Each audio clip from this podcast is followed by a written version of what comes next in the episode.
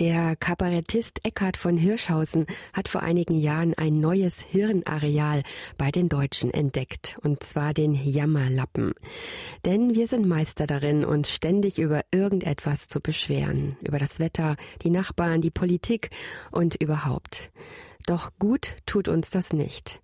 Warum das so ist, weiß die Psychologin und Life-Coach Dr. Eva Vlodarek. Wenn Sie jammern, dann richten Sie Ihre Aufmerksamkeit auf das, was nicht gut läuft oder problematisch ist. Auf diese Weise verfestigen Sie den Status quo in Ihren Gedanken. Und das wiederum wirkt sich auf Ihr Gefühl aus. Wenn Sie jammern, dann begeben Sie sich in die Opferrolle. Sie fixieren sich auf den Zustand, den Sie ja eigentlich nicht haben möchten und blockieren damit jede Lösung. Jammern verstärkt das Gefühl der Ohnmacht. Und besonders attraktiv wirkt das auch nicht auf die anderen.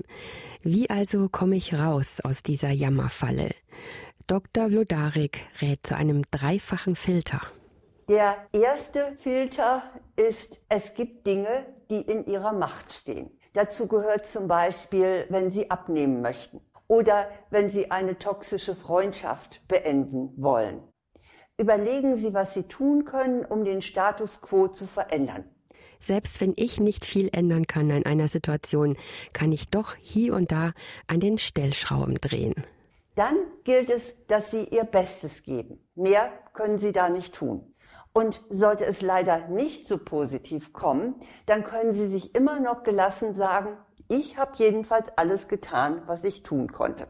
Es gibt aber auch Dinge, die nicht in meiner Macht stehen, zum Beispiel das Wetter oder ein unvorhergesehener Schicksalsschlag.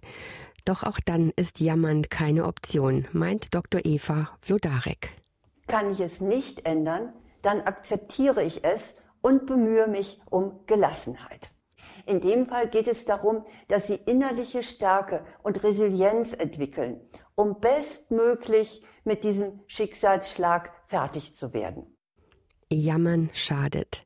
Also bleibt die Situation akzeptieren oder sie, wenn möglich, aktiv verändern.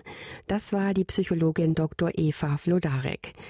Wenn Sie mehr über Lebensthemen erfahren wollen, dann schauen Sie doch mal auf den Internetseiten des ERF vorbei. Wir haben zu sehr vielen Lebensthemen spannende Artikel. Finden Sie alle im Internet auf erf.de.